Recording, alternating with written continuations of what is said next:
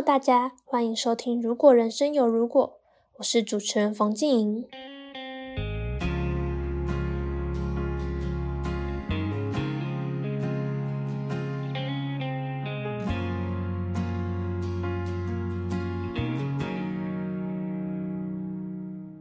不知道大家对于警察这个职业的印象是什么？嗯，如果是在我日常的生活记忆中，会看到警察在马路上指挥交通，在车辆违规的地方开罚单，车祸的时候会出来处理，又或者是在有人发生争执的地方会出来协助。仔细一想，警察好像一直都在帮助我们维持日常生活中的秩序，有许多大大小小的事件都会有警察来为民众处理。警察明明是一个很常见的职业。但好像有很多的人，包括我，都不太清楚警察这个身份需要面对，还有需要承担的，还有成为警察的方式和过程这些东西。所以呢，我们今天邀请到了目前在台湾警察专科学校就读的幼生，和我们一起聊聊看他的人生经验，也想知道作为未来的警察对于这个职业的工作内容和看法。那让我们欢迎幼生。大家好，我叫刘生，然后目前二十一岁，就读台湾警察专科学校一年级新生。诶，那听说你在进去警专前有花了两年的时间来准备警专的考试？诶，是的，没错。那我在大学时是就读明川大学，然后科系是风险管理与与保险学系。那后面我就就读一年。一个学期之后就休学，那后面就是专心准备警专的考试。在第一年的时候是以全职考生的方式，就是补习，然后每天补习这样子去准备考试，但后面却是落榜了。第二年我是打算半工半读，就是不要增加家里的经经济压力，去提供我补习。我就以这方式。然后在今年就成功上岸了哦，那也很恭喜你成功在今年考上警专。其实警察这份工作是很常出现在我们一般人的生活中，常常会在街上看到警察在执勤啊、巡逻之类的。但其实对于要怎么成为警察，还有当警察之前有哪些受训过程，我们其实还蛮不了解的。所以想要先和你聊一下，如果想要成为警察的话，有哪一些管道？我其实成为警警察的管道有两种，一种就是像我一样去考警专，然后受训两年，在这两年期间去像一般大学一样拿学分，然后毕业后参加警察特考，但我们是内鬼的。那第二种管管道就是参加外鬼的警察特考，然后它资格其实蛮广的，就是。高中毕业到三十五岁之前都可以参加，然后考取之后，在警专受训只要十个月。对，两种其实差蛮多的。那当初你怎么会想选择进警专？因为听你刚刚说，如果直接参加警察特考的话，只要受训十个月，所以是有什么原因让你想选择在里面读两年书，然后再成为警察吗？因为像我刚才讲那两种方式虽然不一样，但警专就是两年，但是学费全免，然后每个月还有零用金一万六，所以其实蛮打动我的。然后其实比起外轨的警察特考，警专的入学考试就是以高中学测那样方式，国文、英文、数学、社会那一种。准备的方式其实没有到很复杂，就只要把高中的部分熟读就好。哦，所以是因为有零用金，还有入学方式相对起来比较简单一点，所以才让你选择这样子的形式。那现在可以请你分享一下在警专里的生活状况是什么样的吗？在进来受训正式受训之前，我们需要完成两个礼拜的预备教育。我、这预备教育期间，其实就是疯狂的操你，会开始学习这边的规矩，一堆很奇怪的规定，但是就是需要你去服从。那每天就会有睡不饱，然后吃不饱，每天过得很倦怠的生活。但是其实两个礼拜过去，能学习到很多，尤其是独立的方式，也会认识身边邻兵，然后大家一起学习这里的团体生活。对，团体生活，其实在警专来说是最重要的。再过两个礼拜之后，就是我们正式受训开学的时候，但那时候就会跟一般学生一样，就是正常上下课。但我们比较不同的是，我们是一半的军事教育，一半的大学教育，就是我们还是需要住宿，但时间就是由学校管理这样子，每天就会安排好要做什么。像是每天早起要晨操，然后餐厅用餐之后就是上课时间，在我们还要早晚点名，然后唱军歌、警歌这样子。其实跟一般大学又真的很不同，所以我们过的生活可能跟你们又差了蛮多的这样子。那上课的时候就是就可以轻松一点。那就是也是可以玩手机啊，然后然后偷偷睡个觉之类的，睡觉吗？不要被抓就好，啊被抓就真的完蛋了。在那边都会有长官来巡，然后哦还有还会有班长之类的，其实就跟当兵一些事情都差不多。那我们还是需要完成一些课业，然后。学习很多警察法律知识之类的，还有最重要就是我们需要会柔道，然后射击跟一些擒拿术，这些都蛮蛮好玩的。那就是别的地方真的都学不到。警专的生活大概就是这样子，对。然后其实在这边，我觉得最讨厌的规定就是在一年级的时候，男生都一定要。剃成三分头，然后女生的头发一定要剃到耳朵、耳际那边。如果相信大家应该会真的会很崩溃吧？但我现在就是这样子。那这样听起来，警专的生活跟一般的大学生活真的蛮不一样的。那当初你进去的时候是怎么适应警专里面的生活的？当初真的很不适应啊，就会觉得自己很像哦，大家听过受刑人吧？我们其实就跟受刑人没什么两样，就会觉得自己其实被关，然后每天很不自由，然后上面叫我们做什么我们就做什么。但是 后面习惯之后，会觉得每天做一样的事情，其实你不用担心的太多，你只要做好，基本上不会被骂。然后最重要就是顾好课业就好。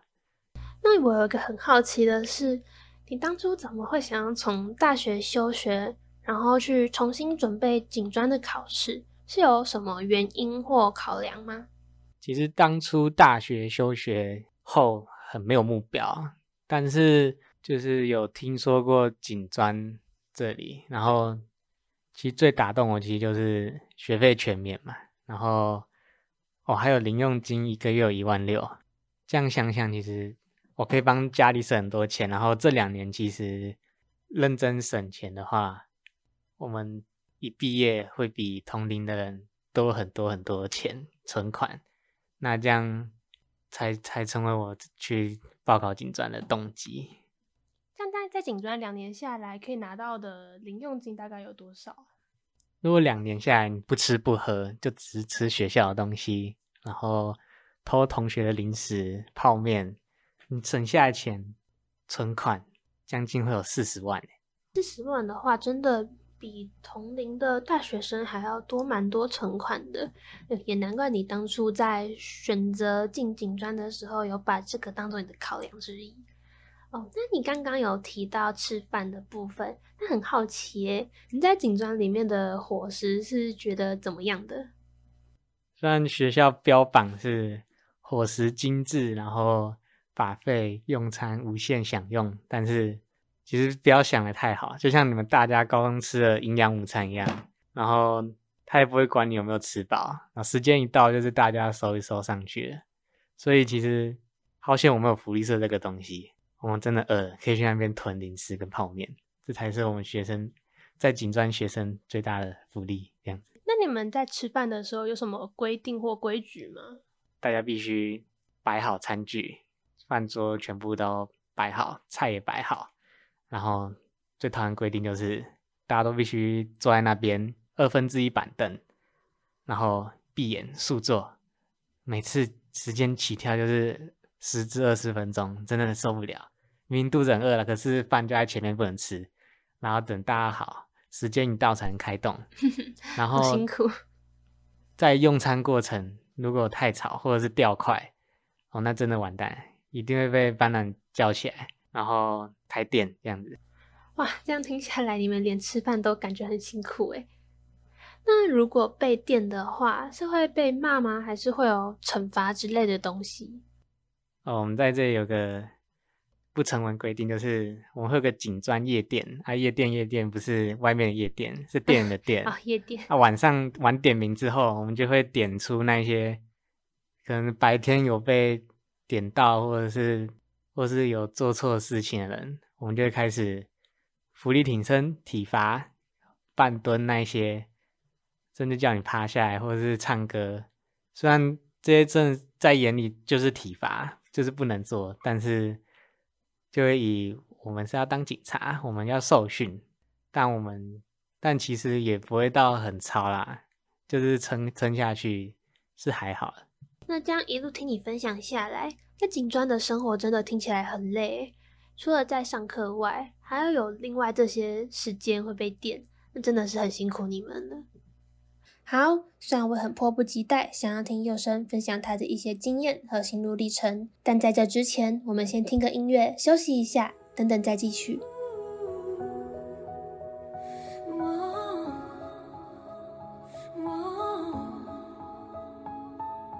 做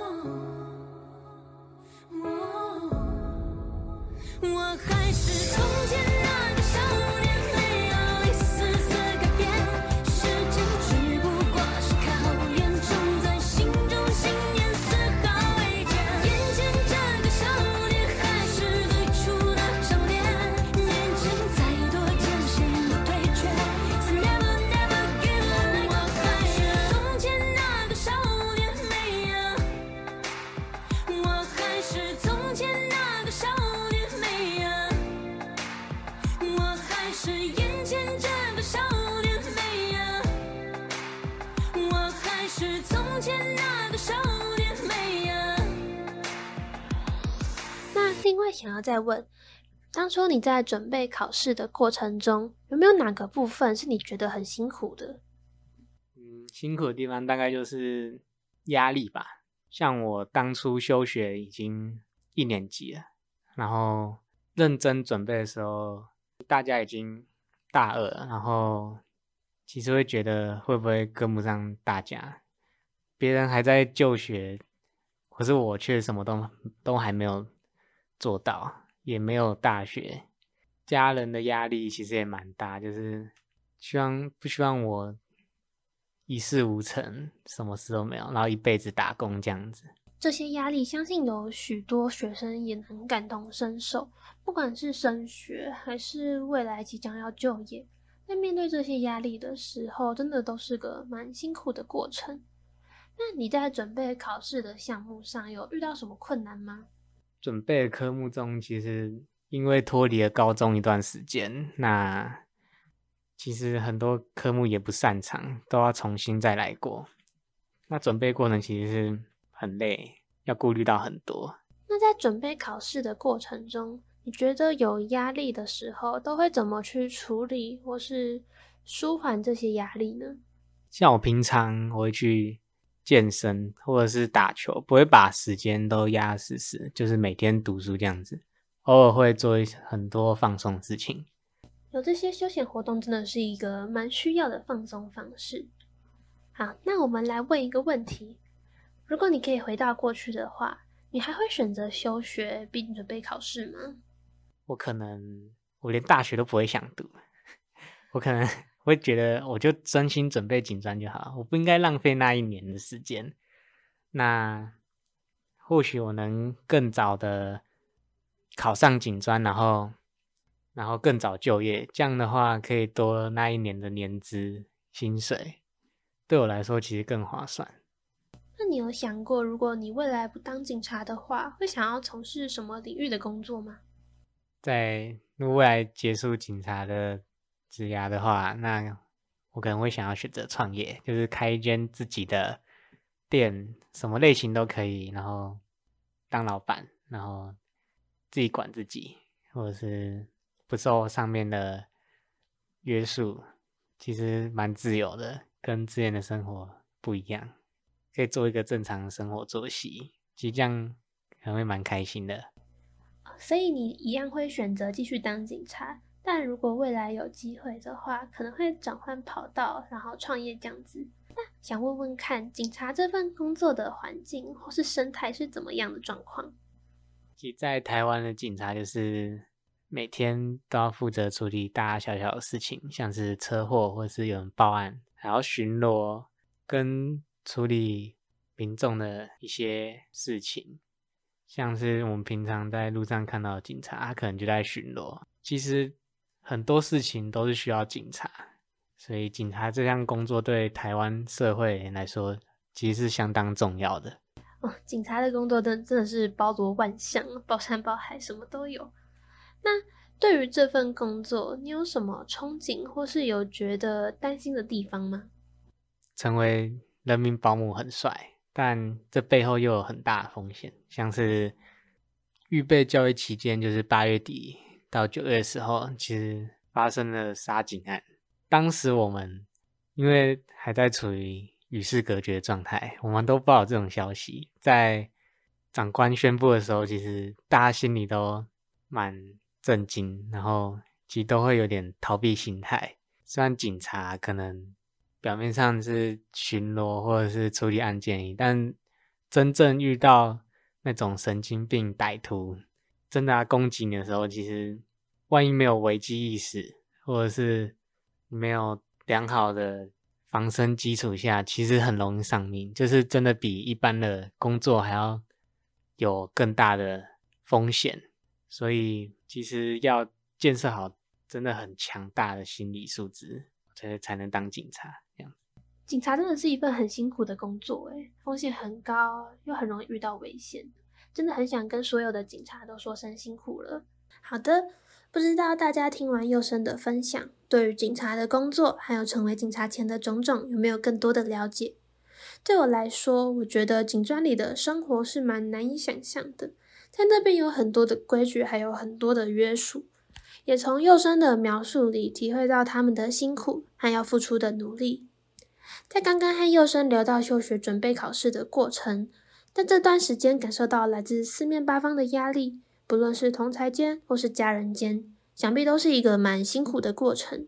也可以理解幼生如果回到过去，想要直接去警专，而不是花了一年做不必要的事情。但对于这个，我也有一些自己的看法。我觉得认识到自己想做什么、喜欢什么是一个蛮困难的事情。像我当初读大学前，对于未来要做什么也感到蛮迷茫的。现在选择的科系也是有点误打误撞进来的。说实话，我有一点后悔，因为在进来这个科系一段时间以后，我才感受到这不是我想还要从事的行业，所以一开始我觉得还蛮不开心的。但转念一想，人生不是本来就要不断接触新的东西，然后去感受到这个是不是自己所想要的。所以我觉得，虽然我进到一个不是我想要的环境，但至少我在这里认知到这不是我想要的，也是一个良好的过程。至少在未来选择我的出路时，我可以直接删去我不想要做的事。所以我觉得，即便是做了自己不想要做的事，也不尽然是完全的浪费时间。毕竟从这个过程中，你也得到了一些收获、一些想法，还有你也会不断的去思考自己还有没有新的可能。好的，那今天的节目就到了尾声。那佑生还有没有想和大家分享的东西呢？好，那感谢静。那在分享我人生经验之后，就是勉励大家一下，人生就是要设一个目标。虽然现在这个阶段可能不不知道自己明确要做什么，但其实想想从生活中生活过程中想想，总会想到自己想做的事情。那想到之后就去执行它，不管最后结果会不会后悔，但但希望就是可以享受这个过程。那也祝福大家可以找到自己的目标，然后过一个不后悔的人生。谢谢大家。好，那我们再一次感谢幼生。最后呢，希望大家都能够慢慢找到属于自己的道路，并勇敢的走下去。感谢大家今天的收听，我们下次见，拜拜，拜拜。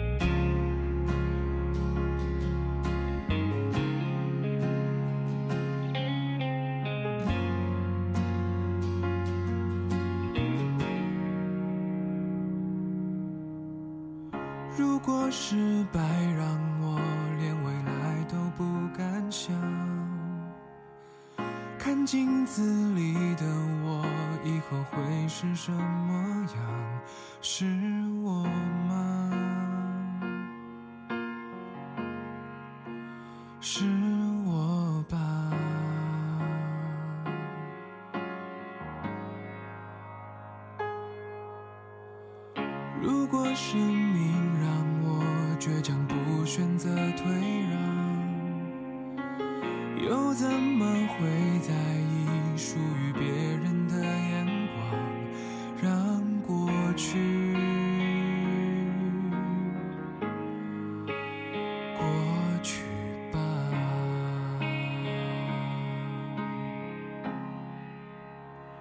我是微小的光，难过去和谁讲？在自己的世界等天